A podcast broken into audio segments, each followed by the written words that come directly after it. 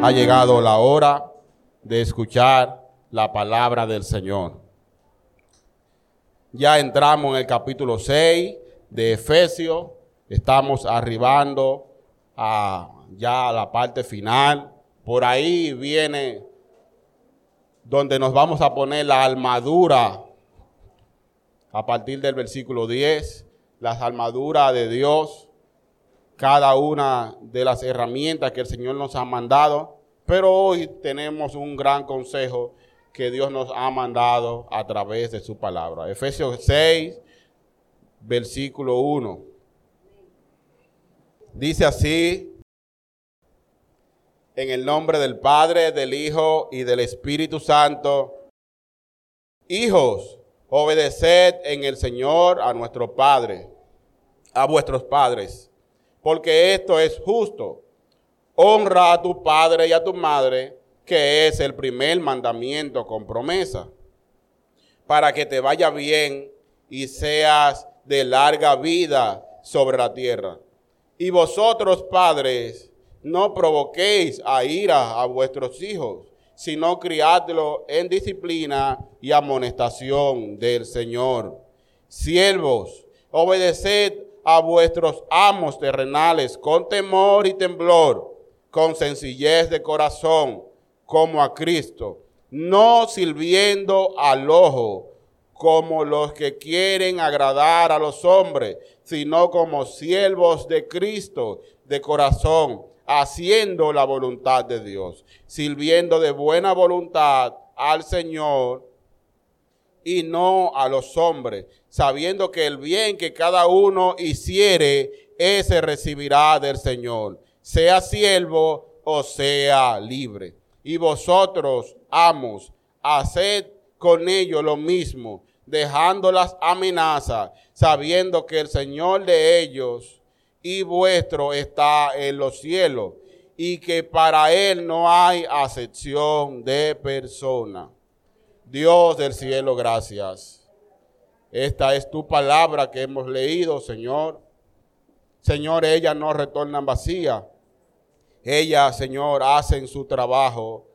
Señor, ellas siempre son edificantes, siempre redarguyen, siempre instruyen, siempre corrigen porque son tus palabras, Señor.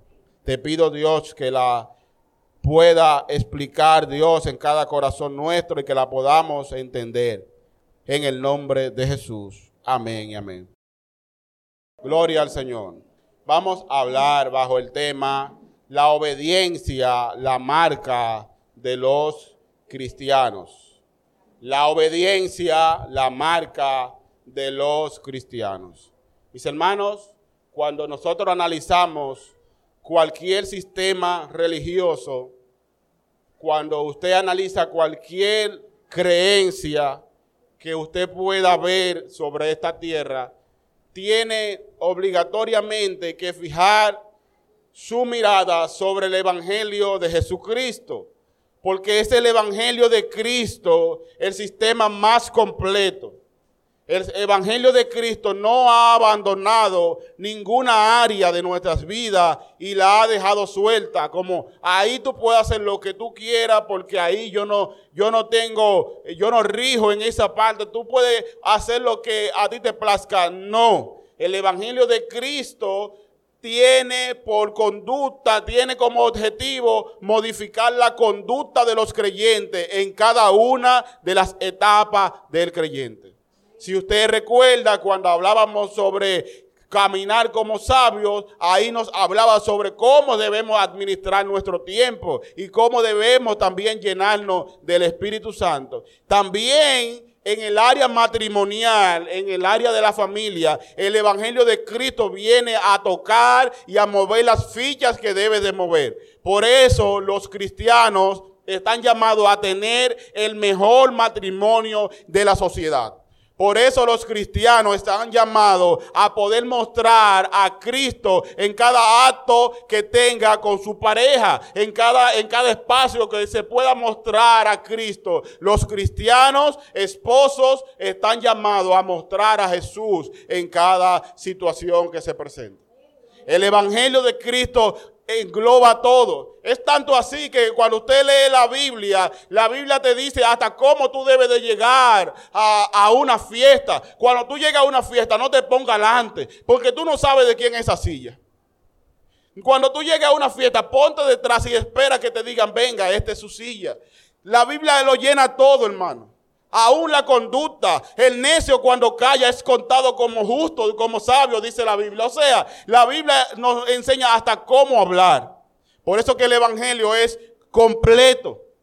Y hoy el Evangelio de Cristo a través del libro de Efesios nos va a hablar de cómo nosotros debemos de obedecer y de cómo nosotros debemos de guiarnos. Porque la obediencia es una marca distintiva de todos los creyentes. No es compartible un creyente que sea desobediente. No, eso no existe. No puede haber un creyente de Cristo, un hijo de Dios nacido de nuevo, que viva una vida en completa desobediencia. No, podemos desobedecer, pero no somos desobedientes. Podemos fallar, pero ese no es nuestro estilo de vida. Podemos cometer errores, pero no es lo que Dios nos ha llamado. Porque inmediatamente cometemos el error, tenemos al Espíritu Santo, el cual rige nuestras vidas y el cual nos gobierna y nos dice cómo debemos de caminar y nos corrige inmediatamente. Porque a todo hijo de Dios, a todo nacido de nuevo, a todo regenerado, cuando comete un error, siente la reprensión del Espíritu Santo. ¿Hay alguien aquí que puede sentir la reprensión del Espíritu Santo cuando cometes un error? Porque eso es sinónimo de vida espiritual. Cuando estás vivo vas a sentir la reprensión. Bendito sea el Señor. Y los cristianos estamos llamados a obedecer en todo. Estamos llamados a poder guiarnos bajo las conductas y los regímenes que, este, que esta sociedad tenga y que nosotros podamos caminar decentemente. Y que nadie pueda señalarnos. Por eso es como el mundo sabe que el estándar nuestro está por encima del de ellos, por eso es que el mundo inmediatamente alguien comete un error que se llama cristiano, dice, y eso que es cristiano. Porque ellos están conscientes que lo que se espera de ti y de mí está por encima de lo que ellos hacen. Si lo hiciera un impío, dijeran, todo está bien. Oh, pero qué, qué, qué, correcto es fulano. Mira lo que hizo. Fulano le habló mal, le, dijo una palabra descompuesta. Estaba muy bien que se la dijera. Pero si la dice un cristiano, y eso que es cristiano. Entonces, mis hermanos, estamos llamados a obedecer en todas las áreas que esta vida nos exige que nosotros obedezcamos. Pero es interesante que cuando usted lee este texto, usted lee estos nueve versículos, va a notar algo muy, muy interesante. Y es que la obediencia está muy ligada a Cristo. Fíjese que cuando nos llama, le llama a los hijos a obedecer, los llama a obedecer en el Señor. Cuando llama a los padres a que no sean ásperos con sus hijos, háganlo y disciplínelo como, como si fuera el Señor. Cuando llama a los siervos a obedecer, obedezca como a Cristo. Y cuando llama a los amos a aplicar su, su poder o su autoridad, también lo hace, que le pide que lo haga como al Señor. O sea, nuestra obediencia está totalmente ligada a la obediencia de Cristo. Porque realmente tú y yo, separados de Él, nada podemos hacer. Tú y yo, separados de Cristo, sin ver a Cristo como el estándar perfecto de obediencia, de, de caminar, de vivencia, nunca podremos ser obedientes a la palabra de Dios. Cristo es el estándar. Porque Él es el mayor ejemplo de obediencia, hermano. Él es el mayor ejemplo de obediencia. Y aquí nosotros vamos a ver, hermano, en esta mañana, un excelente eh, comparación que hace el apóstol Pablo. El apóstol Pablo va a aconsejar a los hijos a que obedezcan a los padres va a aconsejar a los padres a que disciplinen, pero que no sean ásperos con ellos, que no sean más rígidos de la cuenta con ellos. Eso es lo que él va a hacer, pero también él va a tomar eh, un ejemplo de cómo un siervo o, una persona que sirve a otro, pues debe de servir y también va a tomar como ese amo puede o jefe puede mostrar su autoridad, su poder, sin tener que subyugar, sin tener que oprimir a la persona que está debajo de él. Qué interesante es el Evangelio, hermano. Porque el Evangelio nos pone a todos iguales. El Evangelio no nos está dejando de una manera eh, que donde tú eres mayor que yo, porque por no, no. El Evangelio de Cristo nos hace a todos iguales. Porque nos manda a obedecer en cada una de las cosas que Él ha dictado para que nosotros obedezcamos. Bendito sea el nombre del Señor. Yo quisiera que veamos, mis hermanos, este paralelismo entre los hijos y los padres. El versículo 1 dice, hijos, obedeced en el Señor a vuestros padres, porque estos, esto es justo. Fíjese que es sumamente interesante que la obediencia de los hijos está ligada a la obediencia de Cristo. Nuestros niños deben de obedecer a los padres porque Cristo fue obediente a sus padres. O sea, que es responsabilidad del padre enseñar a los hijos la obediencia de Cristo. Si tus hijos son desobedientes, como pueden ser desobedientes, significa que de alguna manera tú lo estás poniendo a mirarte a ti, quizás. O quizás no lo está poniendo ni siquiera a mirarte a ti como obediente. O quizás Él no está notando la obediencia que tú tienes hacia Cristo. O quizás tú no le estás enseñando la obediencia de Cristo hacia su Padre celestial. Mis hermanos, la obediencia de los hijos debe de ser llevada a que miren a Jesús. Usted debería contarle la historia de Cristo a ellos. Ellos deberían conocer que hubo un hombre, hubo que Dios bajó del cielo, se hizo hombre, se encarnó por nosotros, padeció y murió en una cruz para llevar a toda a todos sus hijos al reino celestial. Ellos deberían poder palpar y disfrutar esta historia, manejarla, conocerla y que cuando haya cualquier actitud negativa tú le puedas decir, recuerda que tú debes ser obediente como un hijo de Dios, como Cristo también fue obediente. Mis hermanos, es en el Señor. La obediencia de los hijos es en Cristo. Qué pena que muchos padres Muchos padres nunca le inculquen ni nunca traten de enseñarle a sus hijos todo el evangelio de Jesucristo. No le estoy pidiendo que le enseñe teología, ni el apóstol Pablo está diciendo que lo lleve a un seminario bíblico. No le estoy diciendo que usted tiene que enseñarle a aprenderse toda la Biblia, no. Ellos tienen que conocer el evangelio, que Cristo murió por nuestros pecados que Cristo murió por cada una de nuestras debilidades. Y dice que esto es justo. Es justo que los niños obedezcan a sus padres. Porque yo le voy a decir algo, hermano. Usted ya es adulto, pero usted sigue siendo hijo. Con padres vivos o con padres muertos, usted sigue siendo hijo. Y yo sé que después que usted crece, que uno crece siempre, uno dice y llega a la mente, wow, yo debí portarme de tal manera con mis padres. Porque yo cometí tantos errores, tantos errores que yo cometí. Y mira todas las luchas, la lucha que yo he cogido con mis propios hijos y ellos quizás no lo valoran igual. Yo le voy a decir algo, hermano. Nuestros padres pasados cogieron mucha más lucha que la que nosotros hoy en día cogemos con nuestros hijos. Hoy las madres no lavan pañales, no lavan pañales. Hoy es pamper. Hoy las madres tienen, no, no es necesariamente lactar. Y si latan también tienen métodos para poder extraer de la, leche materna. O sea, es algo bien moderno. Eh, banco de leche. Oigan, oigan, oigan qué interesante, banco de leche. O sea, hermano, Nuestros padres tomaron lucha, cogieron lucha, tenían que hacer muchas cosas. Moverse a un hospital para llevar a sus hijos, para, para llevarse a pie completamente, trasladarse, hacer filas.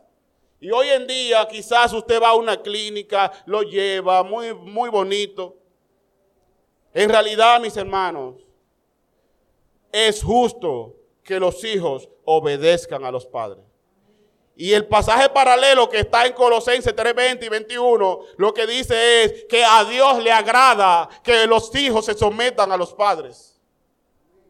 A Dios le agrada, Dios es agradado, Dios se pone contento, Dios se pone alegre cuando los hijos obedecen a los padres. Y más cuando lo obedecen mirando a Cristo como el mayor ejemplo. Hace un tiempo yo vi un, meme, como le dicen, que hay que tener cuidado para ponerle los nombres a los hijos. Porque muchos hijos de evangélicos, no te rías Juan, muchos hijos de evangélicos con nombre de Abraham, David andan atracando. Y cuando te atraca, ¿quién te, atracó David? ¿Y quién fue el que te atracó? Fue Salomón. Tú dices, pero ¿y entonces? Entonces, mis hermanos, la obediencia de nuestros hijos no habla mal de ellos, habla mal de nosotros. Bendito sea el Señor. El versículo 2 dice, honra a tu padre y a tu madre, que es el primer mandamiento con promesa, para que te vaya bien y sea de larga vida sobre la tierra. Hermano, aquí hay un pequeño misterio. Y es que la vida nuestra es muy proporcional a cómo nos portemos con nuestros padres. Y el Señor está diciendo aquí que si honramos a nuestros padres nos irá bien. Pero yo quiero que usted sepa que muchas veces esto es un intercambio como extraño. Porque yo no sé si usted le ha dicho a sus hijos, come. Si come, te voy a dar un regalo. ¿Usted no le ha dicho esto? A la larga. ¿A quién es que le conviene comer? Al hijo, ¿sí o no? Y cuando le dan el regalo, ¿no lo están premiando doble? Así que lo que Dios está haciendo aquí es lo mismo. Porque a quien le conviene estar sujeto al Padre es al Hijo. Porque el Padre tiene más experiencia. Es el Padre quien conoce toda la vida, que ha sufrido. Él conoce todas las malas intenciones de las personas que le rodean. Y los niños a veces creen que no es por bueno, que es por malo que se le está aconsejando. Pero es una bendición doble lo que el Señor le está dando a los hijos aquí. Y quizás aquí no tenemos muchos niños. Mis hermanos, pero es interesante y es importante que nosotros instruyamos a nuestros hijos. Lo importante también es que aquí todos, que lo que estamos aquí, somos hijos. Y si usted tiene la oportunidad de honrar a su padre hoy en día, si usted tiene la oportunidad de honrar a su padre, a su madre, hoy en día hágalo. Porque usted quizás no va a tener dos oportunidades como esta para honrar y bendecir la vida de su padre. Y aunque hoy día la palabra honrar tiene sinónimo de dinero, no todo es dinero. Hay padres que se alegran simplemente cuando usted va y le da un abrazo. Óigame, mi mamá recibe un, gozo cuando yo paso por esa casa y le vine a abrazarte, amor. Sí, porque es de amor que yo no tratamos. Gloria al Señor. Qué bonito, hermano. Qué bonito. Y yo también he sido un hijo muchas veces rebelde. He cometido errores. Quizás le fallé en su momento, quizás en algún momento no fui tan obediente como debí, de serlo. Quizás cuando era adolescente o muchacho, yo jugaba mucho y cogió mucha lucha conmigo. Gloria al Señor. No testimonio, por favor. Porque te conozco. Hermanos, bendito sea el nombre del Señor. Es importante que nosotros sepamos que al Hijo es que le conviene, a nosotros es que nos conviene ser obedientes. Y el apóstol Pablo está haciendo aquí referencia a Deuteronomio 5:16. Honra a tu padre y a tu madre como Jehová tu Dios te ha mandado, para que sean prolongados tus días y para que te vaya bien sobre la tierra que Jehová tu Dios te da. O sea, para que te prolongue los días, rey, para que los días se te prolonguen, Alan, para que tú crezcas más y avances más, para que dure más sobre la faz de la tierra. Lo que el Señor nos está diciendo es que obedezcamos a nuestros padres. Y esto no tiene que ver con la bondad de nuestros padres. Recuérdese que es como el Señor. No depende de cuán bueno sea David como padre, no, que sus hijos se van a someter, no, no. Sus hijos tienen que someterse, aún el padre no sea lo más pintoresco que, uno quisiera, lo más permisivo que uno quisiera. Así que mis hermanos, lo más interesante que debemos de ver aquí es que Cristo es el mayor ejemplo de obediencia. Fíjense a Cristo momentos antes de morir. Cristo momentos antes de morir, ¿qué es lo que él dice? Padre, me ha tocado beberme esta copa. Es dura y es amarga pero que se haga tu voluntad y no la mía. Hermano, Cristo es el mayor ejemplo de obediencia que usted y yo podemos mostrarle a nuestros hijos. No le diga que te mire a ti, fíjate en mí, que mira cómo es tu papá. Tu papá no hace eso. El día que, que él vea a su papá cometer un error, como lo va a ver. Porque los padres cometemos errores días a día. A veces hacemos hasta cierta diferencia con algunos hijos inconscientemente o conscientemente. Y los hijos, los niños lo notan. Y ellos lo saben. Ponlo a mirar a Cristo. Encamina los ojos de tus niños a que vean a Jesús como el mayor ejemplo. Hoy día el pastor John Piper tiene un hijo que es ateo. Y es un pastor que usted lo ve y la pasión a él hablar, usted siempre lo va a sentir y dice, wow, qué gran hombre de Dios. Pero la única satisfacción que él tiene es que su mismo hijo testifica que desde niño fue instruido en la palabra de Dios. Que su papá no tiene culpa de su ateísmo. Pero en manera viceversa, qué triste sería que ese hijo dijera, a mí mi papá nunca me enseñó, él era predicador en la calle, pero en mi casa era un anónimo, nadie lo conocía.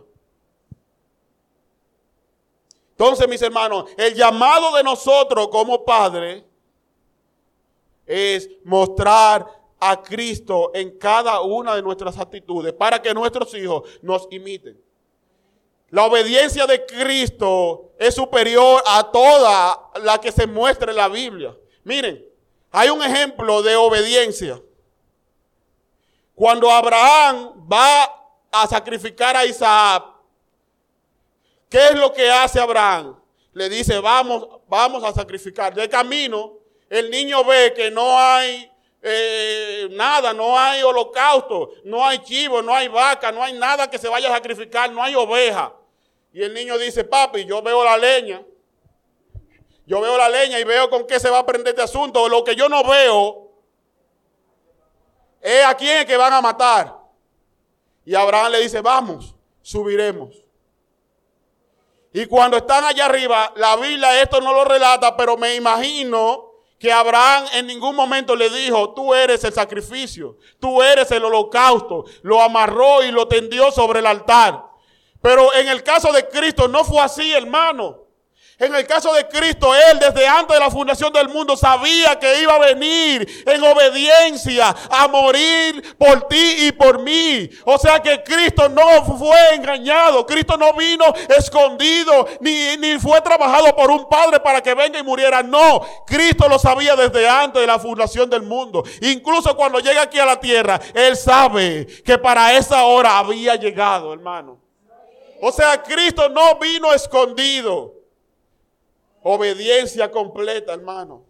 Es una obediencia que usted no la puede comprender. Como alguien va camino al matadero. Y es por eso que Juan el Bautista, Juan el Bautista dice, he aquí el Cordero de Dios que quita el pecado del mundo. Porque Cristo sabía para lo que vino y aún Juan también lo sabía. Bendito sea el Señor. Aquí hay un llamado muy bonito a los padres también. Y es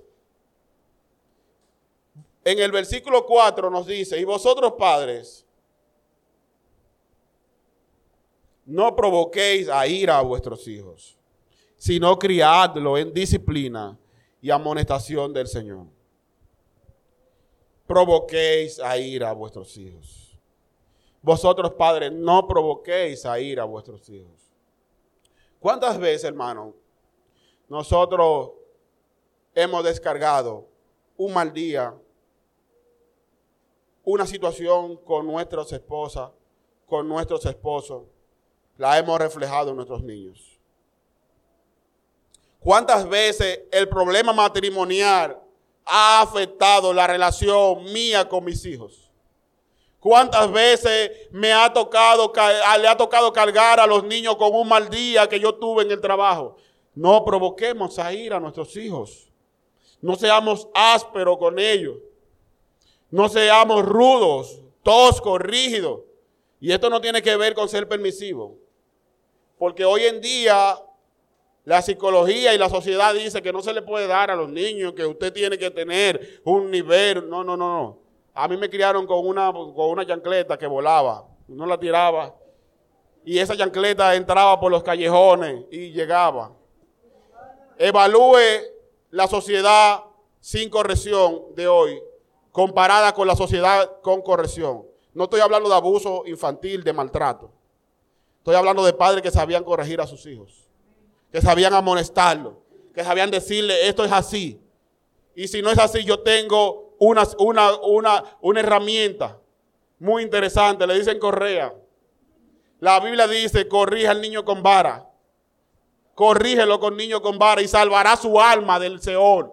Óigame, corrígelo con vara y salvará su alma del Seol. Bendito sea el nombre del Señor. Proverbio 1.8 dice más o menos dónde está la responsabilidad de cada quien, de los padres y de las madres. Dice Proverbio 1.8, oye hijo mío la instrucción de tu padre y no desprecie la dirección de tu madre. Miren lo, interesante. Oye hijo mío la instrucción de tu padre, ¿sí o no? y no desprecie la dirección de tu madre. ¿Quién instruye? Es el padre que instruye. ¿Y quién direcciona? Es la madre que direcciona con la instrucción que el padre ha dado. La responsabilidad del padre es instruir al niño. Es triste que muchas veces los padres, cuando eh, los niños ya lo tienen, ¿sabes lo que dicen? se lo voy a decir a tu mamá. Mira, se lo voy a decir a tu mamá. Eso es producto de cómo los roles esta sociedad lo ha ido invirtiendo. La madre tiene tanto contacto con, el, con los niños, los padres son casi desconocidos en la casa, él es que trae todo, él es que lo tira aquí, él es que paga la casa, pero nada de responsabilidad de instruir, de sentarse con el niño, de hablarle. Es el padre quien instruye, como dice la Biblia. Pero es la madre la que debe direccionar todas esas instrucciones hacia el niño para que el niño tenga un buen caminar. La madre tiene que tener autoridad para direccionar, sin hacer ver al mal al padre. Porque a veces, como es el padre que instruye, como es el padre que le toca dar todas las instrucciones y estar dirigiendo, el padre le toca ser el patito feo de la casa. Al padre es que le toca ser el que corrige y al que todo el mundo le tiene miedo. No, no. La madre instruye, el padre instruye y la madre direcciona y le dice, no, tu padre eso lo hace porque te ama. Él te ama tanto que Él no quiere que te pase nada mal. Bendito sea el Señor. Mis hermanos, el Evangelio no está fuera de nuestras casas. Cristo no está fuera de tu hogar. En tu casa, en tu matrimonio, Cristo está gobernando y dirigiendo y diciendo cómo se hacen las cosas, Henry.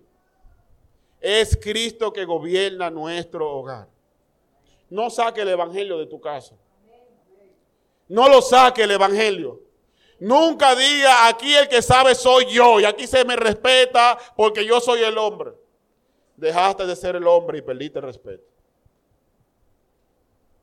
A ti se, te respeta porque Dios ha delegado una autoridad sobre ti. Y cuando tú tengas que pedir un respeto y una obligación y que se te oiga, ya usted no es el hombre de la casa. Sométase a Cristo y su pareja se va a someter a usted. Bendito sea el Señor. El Evangelio afecta todos los espacios de la vida. El Evangelio no ha venido a dejarte solamente gobernado bien en tu casa, dirigiendo bien tu casa. También fuera de tu casa, Emilio, el Evangelio de Cristo también quiere gobernarle, quiere dirigirle, quiere ayudarle a enderezar sus pasos. O sea, cuando usted sale, a usted le va a tocar trabajar. Y le va a tocar someterse a un jefe, a un amo. Es por esto que el apóstol Pablo tampoco nos va a dejar sin instrucciones en este particular. Vamos a ver el versículo 5.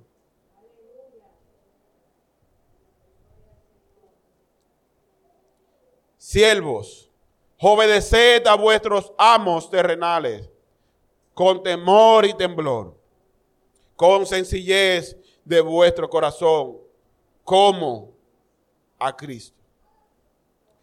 Siervos, obedeced a vuestros amos terrenales con temor y temblor, con sencillez de vuestro, de vuestro corazón, como a Cristo. Nuestro sometimiento a nuestros jefes tiene que ser como a Cristo. Uno de los mayores problemas es que nosotros nos sometemos a Cristo como nos sometemos a nuestros jefes. Me explico. Nosotros ponemos muchas veces el ejemplo. No, porque si yo voy al trabajo y llego temprano, si yo obedezco a un hombre que es terrenal, yo debería de obedecer a Cristo a sí mismo. Debería llegar temprano. Sin embargo, el estándar es Cristo. Es a partir de Jesús que nosotros debemos de comenzar a vivir todas nuestras vidas, toda la etapa de mi vida. Sale, después que yo salgo de aquí, es a partir de Cristo. Es con Cristo, mis hermanos. Debemos de obedecer a nuestros amos, a nuestros jefes, pero como obedecemos a Cristo. O sea que si usted desobedece a Cristo, usted va a ser también un desobediente en su trabajo. Y usted sabe lo que va a pasar. A usted lo van a votar del trabajo. Porque usted no es obediente ni a Cristo ni a su jefe.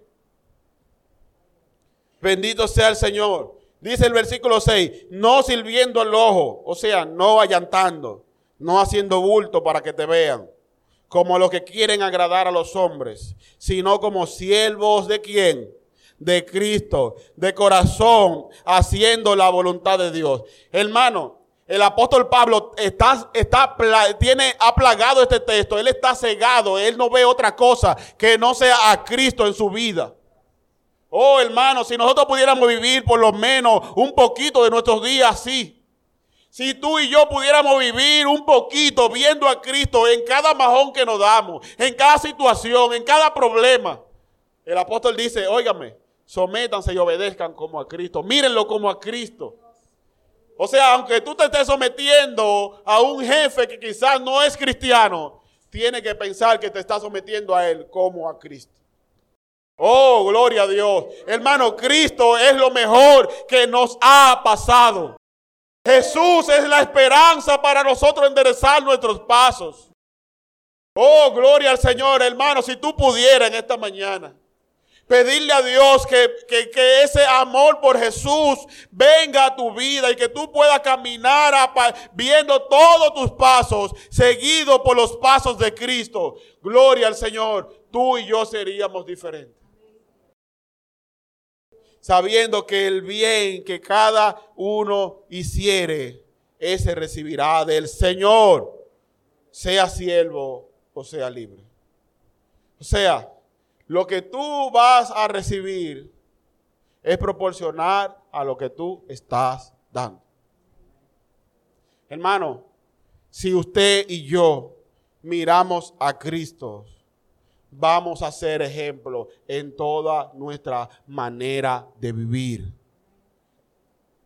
Y el trabajo no es la excepción. El trabajo no es un particular donde Cristo se queda fuera de la puerta. Después que me pongo el carnet, soy otra persona. No, aquí no hay doble vida. Una en el trabajo, una en la casa y otra. No, no. Aquí hay una sola vida, la vida de Cristo en nosotros. Por eso el apóstol Pablo podía decir, ya no vivo yo, mas Cristo vive en mí. Todas las cosas viejas han pasado ahora son todas hechas nuevas, aún en mi trabajo. Si Dios te ha dado un empleo, honra a Cristo en ese empleo. Si no te lo ha dado, pídelo para honrar a Cristo ahí. Que el trabajo sea una nueva oportunidad para mostrar a Jesús en toda tu manera de vivir, hermano. De donde tú llegues, la gente tenga que decir y ver a Jesús actuando en medio de las situaciones. Oh, hermano, debemos de vivir a la luz de esta realidad. La realidad es que el mundo pasa y sus deseos, pero lo que hace la palabra de Dios permanecen para siempre. Y si nosotros confiamos en que Cristo tiene mejor caminar que nuestro, que el de nosotros, nunca nos vamos a extraviar. Nunca nos vamos a extraviar porque Cristo ha fijado los pasos. Él ha caminado delante para que nosotros le veamos caminar. Él ha ido adelante para que nosotros nos fijemos de Él. No estamos siguiendo a un hombre que falló y cometió errores. No, Jesús es el mayor ejemplo de obediencia. Gloria al Señor. a los dueños de empresas o a los jefes o a los que están en posición de autoridad, el Señor también tiene algo que decirle. Él no nos ha dejado en ningún espacio lo más pequeño e insignificante que usted crea, el Señor también tiene que ver. No es no va a llegar un momento de su vida en la que usted va a decir, "No. Esto yo lo voy a hacer porque a Dios no le importa cómo yo lo haga. No, no, no, no. Aquí, aquí usted perdió su vida. Ya usted no existe. Aquí ya usted dejó de existir. Porque ya Dios ha tomado control de toda su vida. Hermano, a los dueños de empresa, a los jefes, a la gente que están en posición, que están en alguna autoridad, el Señor le, le va a decir en el versículo 9, y vosotros, amos, amos o jefes, haced con ellos lo mismo, dejando las amenazas, sabiendo que el Señor de ellos y vuestro está en los cielos y que para Él no hay asesión de personas. Mire, las personas que están en autoridad tienen que una guerra mayor con el orgullo. Todas las personas luchamos con el orgullo. Yo soy un orgulloso potencial, en potencia. Usted es otro orgulloso o un orgulloso en potencia. Por eso pecamos porque pensamos que podemos hacerlo mejor que Dios. Somos orgullosos nativos. Eso no es algo de que no, yo soy humilde. Perdiste la perdiste, ya era orgulloso. Porque los humildes no dicen que son humildes. Gloria al Señor. Miren, esa gente que están en posición tienen que tener mucho cuidado porque a veces se le sube el zumo a la cabeza, como decimos nosotros los dominicanos. Se nos va a la mano. Y el Señor nos está llamando a que tengamos compasión de esas personas. la persona por la que tú estás encima también tiene un Señor. Y ese Señor es el mismo Señor que tú, que el que tú tienes. Y por encima de ti está uno que es Señor de señores y Rey de reyes y está en los cielos. O sea que si está en posición, no la use para subyugar. Úsala para mostrar a Cristo aún en esas situaciones. Porque aquí, mis hermanos, no hay asesión de personas. No hay. Usted ve, aquí usted llega. En el Evangelio de Cristo usted llega y no importa la condición económica con la que usted llegó. Aquí no, en el Evangelio de Cristo no estamos midiendo cuál es su posición, si, si usted es clase media, si usted es clase eh, alta, si usted es clase baja, si usted es humilde o si usted es rico, si es blanco, es rubio, es alto, chiquito, gordo, moreno. Aquí nos estamos, aquí somos iguales todos. Porque el Señor, que es nuestro Padre, no hace asesión de personas. Pedro, Él no hace asesión de personas. Y es bueno que Él no haga asesión de personas. Porque yo le aseguro a usted que si Él hiciera asesión de personas, yo no estuviera aquí.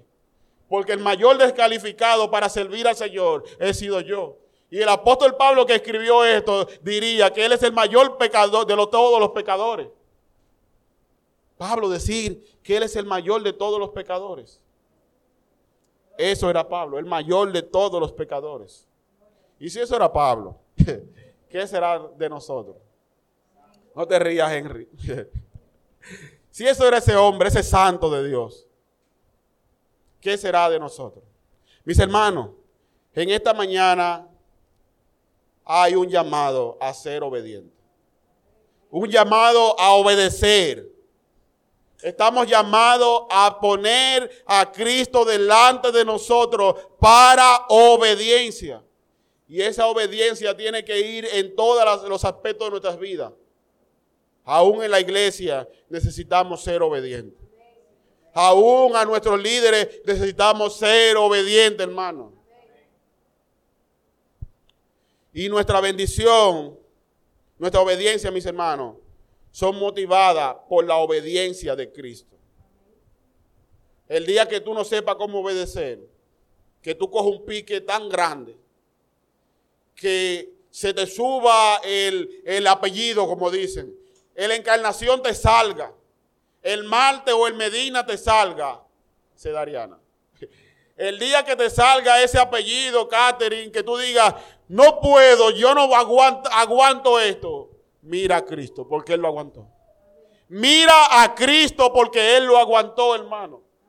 Cristo es la solución para todo. Para todos nuestros problemas personales, emocionales, nuestros problemas psicológicos, nuestros problemas adictivos. Cristo es la solución de nuestros problemas. Cuando tú no puedes obedecer, míralo a Él. Hijo, obedezcan por Cristo Padre, amen, instruyan por Cristo, disciplinen por Cristo. Siervo, obedezcan a sus amos, a sus jefes por Cristo. Y amos, respeten y quieran y no maltraten a sus siervos por Cristo. Señor, gracias. Oh Dios del cielo, Señor. Te alabamos y te bendecimos. Cuán agradecido estamos, Señor, que tú sepas cómo ayudarnos, Dios, en nuestras debilidades, Señor. Que tú sepas, Señor, instruirnos en cada situación de nuestras vidas. Aquí está tu iglesia. Aquí está tu pueblo, Señor. Ayúdanos a ser buenos hijos, buenos padres, Señor. Que podamos, Señor, instruir a los que están por debajo de nosotros. También pedimos, Señor, que nos ayude a ser buenos empleados. Señor, que la gente tenga que hablar de nosotros, no simplemente por las cosas buenas que hagamos, Señor, sino porque hemos mostrado a Cristo en cada situación. Ayúdanos a ser buenos jefes, a no maltratar, a no subyugar. Señor, a no herir a nuestros, los que están por debajo de nosotros, Señor en el nombre de Jesús. Amén.